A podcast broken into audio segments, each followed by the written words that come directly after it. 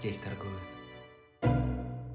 Всем привет и добро пожаловать на утренние подкасты от Инка под названием «Здесь торгуют». И сегодня я, Родион, что-то интересненькое вам расскажу.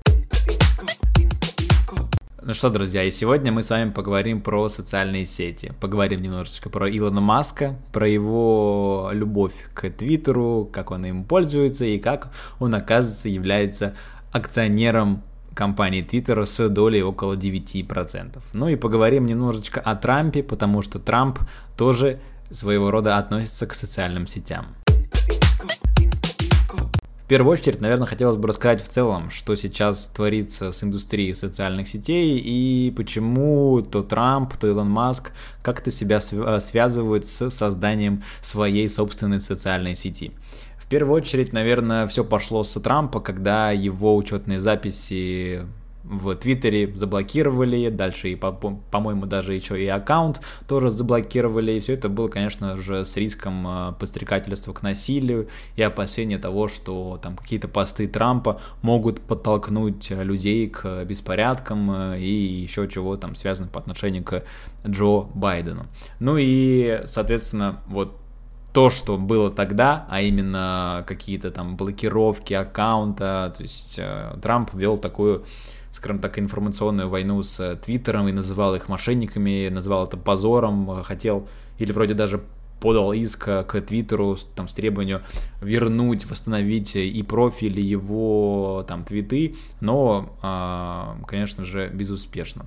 Поэтому Трамп начал как-то своими шажочками создавать свою соцсеть независимую. То есть в целом сейчас мы видим такую вот э, философию, что ли, в мире, где э, там хочется людям говорить то, что им думается. Хочется людям говорить, что им думается, что им чувствуется, и, соответственно, не бояться, что какая-то соцсеть, либо какое-то там государство попросит, ну то есть вас, если вы что-то сказали такое, удалить эту запись, либо вообще сотрет вашу, э, ваш профиль с, с социальной сети.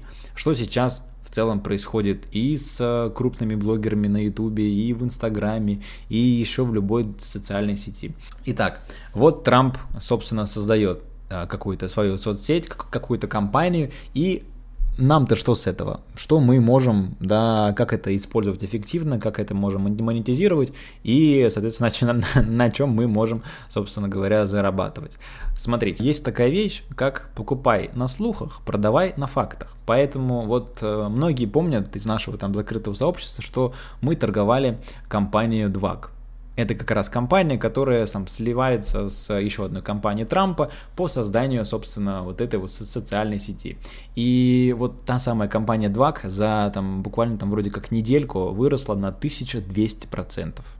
То есть э, здесь, ну, не нужно там любить Трампа и ненавидеть Байдена и какие-то любить э, компании Трампа, которые он создает. Это можно делать, но мы хотим максимально там, условно, эффективно использовать вот эту самую новость, ее, ею воспользоваться, получить какой-то свой кэш, да, забрать профит, прибыль и уйти гулять дальше и так далее. Поэтому вот та новость с дваком и рост на 1200% это просто было а, что-то с чем-то в том плане, что там за несколько там, дней компания с 10 долларов, что ли, что-то, что такого долетело до 200. Ну, в общем, я уже не помню, но это просто, это колоссальный был день, и, соответственно, это случается, скажем так, раз в полгода, может быть даже раз в год, но когда вот такого рода люди и масштаба делают какие-то мелкие компании, проекты, конечно же, в это нужно, нужно вписываться и нужно там а, искать, искать а, прибыль. Что касается Илона Маска и Твиттера, то тут ситуация немножечко другая, но все равно тоже интересная.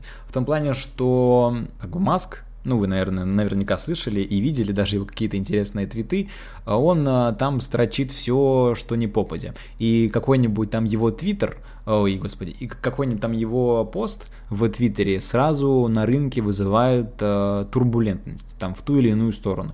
Там он, он условно скажет, что, ой, а эта криптовалюта супер, и все крипты пошли там наверх на, на сразу на кучу 15-20%. То есть масштаб Илона Маска и его именно манипулирование рынком, оно колоссальное, потому что, ну, вы понимаете, какая аудитория у Илона Маска, это, ну, то есть совсем другая величина. То есть она, наверное, сравнима э, величине его величеству Трампу. Вот, но не суть. А, но тут масштаб другой. То есть, если мы говорим про двак, то там как бы компания никому не известная, да, это Digital World Acquisition Corporation. Вряд ли вы о ней слышали, и поэтому, собственно, вот эта компания легко взлетела там на 1200%, и потом, э, собственно, скатилась куда-то там на серединку, и там где-то сейчас и барахтается. Но не суть. Что касается Твиттера, то эта компания в целом она ну, уже давно на рынке. Вы, наверное, вы, наверное, Твиттер, ну, не первый раз от меня слышите точно, поэтому тут Твиттер огромная корпорация, которая там, в состав которой уходит куча инвесторов, э, куча там денег в ней, и поэтому вот чем больше компания, чем круче, тем она и чем она больше на слуху, тем просто меньше ее вот э, можно как-нибудь подвинуть. То есть Твиттер вряд ли улетит на 1200% на фоне того, что Илон Маск там что-то с ней делает. Нет, здесь уже, конечно, эту, опять же, ситуацию можно, скажем так, повернуть в, к нам в плюс и на ней тоже зарабатывать. В плане, что, ну вот Илон Маск сказал то, что владеет там долей в 9,2 вроде как процентов в Твиттере. Отлично, он там хотел э, что-то еще изменить, войти, войти в состав директоров, но в итоге сказал, что не, вой, не пойду. Ну, мы с вами понимаем, что как бы, ну вот хайпанул Твиттер, Соответственно, можно как бы зарабатывать на повышение цены, а можно зарабатывать и на понижение цены. Сейчас ситуация на фондовом рынке такая, то что, ну, технологический сектор вообще не растет не растет, и, соответственно, Twitter — это очередной пример того, что, как бы, ну, рынок немножечко сейчас раздут. Соответственно, Илон Маск просто сказал, что я владею Твиттером, да, окей, э, там сразу увеличилось огромное количество физиков, инвесторов таких мелких, которые любят Илон Маска и просто за ними идут в любую там валюту, доккоины и так далее. Поэтому в целом, ну просто идет, идет толпа. Идет толпа, но в целом, то есть эту толпу моментально сразу развернули в том плане, что ну вот Маск решил не присоединяться к совету директоров в, Twitter, и цена сразу упала там на 7-10%. А на фоне чего она росла? Ну просто там на каких-то непонятных ожиданиях, а, что вот Илон Маск там будет каким-то там управленцем Twitter.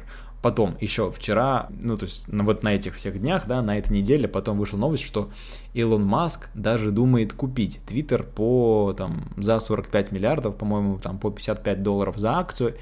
Соответственно, мы можем понять, что ого, то есть еще теперь Маск будет бороться за Твиттер и предлагает инвесторам выкупить всю компанию Твиттер, там, которая стоит 45 миллиардов, по опять же, по оценке Маска. И сейчас мы видим, как Twitter, ну, то есть не свойственно ему, показывает ту самую волатильность, которую чаще всего, конечно же, используют трейдеры в своих стратегиях, в своих торговле. Поэтому в моменты, когда рынок от именно таких крупных компаний дает такого рода сильные новости, трейдеры, конечно же, на этом зарабатывают. И они зарабатывают на фоне того, что вот есть какая-то, по сути, хорошая да, новость, то есть Маск предлагает выкупить Twitter по 54 бакса э, за акцию. И цена там стоит ровно сейчас 52 доллара. То есть мы понимаем, что, во-первых, выше 54 вряд ли цена пойдет, потому что Маск будет по этой цене выкупать.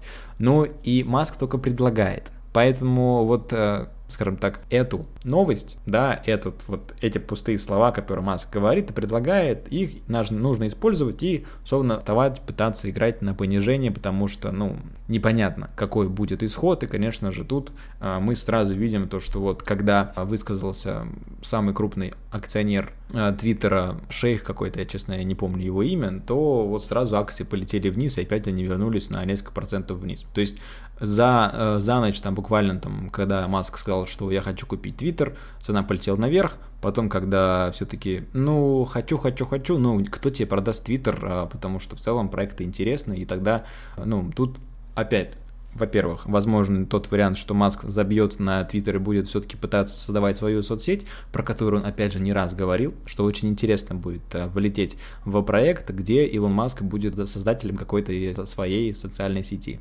Но если все-таки будет какие-то дальнейшие диалоги с Твиттером, то тут нужно выжимать, скажем так, максимум и пытаться находить те там 5, 10, 15 процентов за там 1-2 дня, 3 дня, для кого это интересно, потому что в целом, ну, это, конечно, навряд, навряд ли интересно там людям, которые торгуют пени акции вместе с Мишей, да, это, собственно, другой рынок, а там проценты гораздо больше можно поймать, но здесь, в целом, в Твиттер можно тоже также кайфово торгануть. И в заключение хотелось бы сказать, что в целом такие возможности на рынке возникают постоянно, в том плане, что какие-то новостные скажем так, взрывы, они приводят э, к росту или к снижению тех или иных акций. И когда новость потрясающая, акция летит наверх. И не всегда а, после этой потрясающей новости акции идут дальше наверх. Скорее всего, они возникают, они точнее ударяются в какой-то свой потолок и дальше просто идут вниз, потому что они, ну, то есть необоснованно и нелогично летят наверх. То же самое касается и какого-то страха, какого-то плохой новости, плохой ситуации и так далее. Просто все необоснованно летит вниз, и с этого дна, конечно, на этом дне многие продают, а опытные, знающие люди, наоборот, покупают. То есть нужно действовать в другом направлении, как действует толпа. На этом на все, ребят. Всем хорошего дня, хороших выходных заранее и пока-пока. Тише, тише, тише. Здесь торгуют.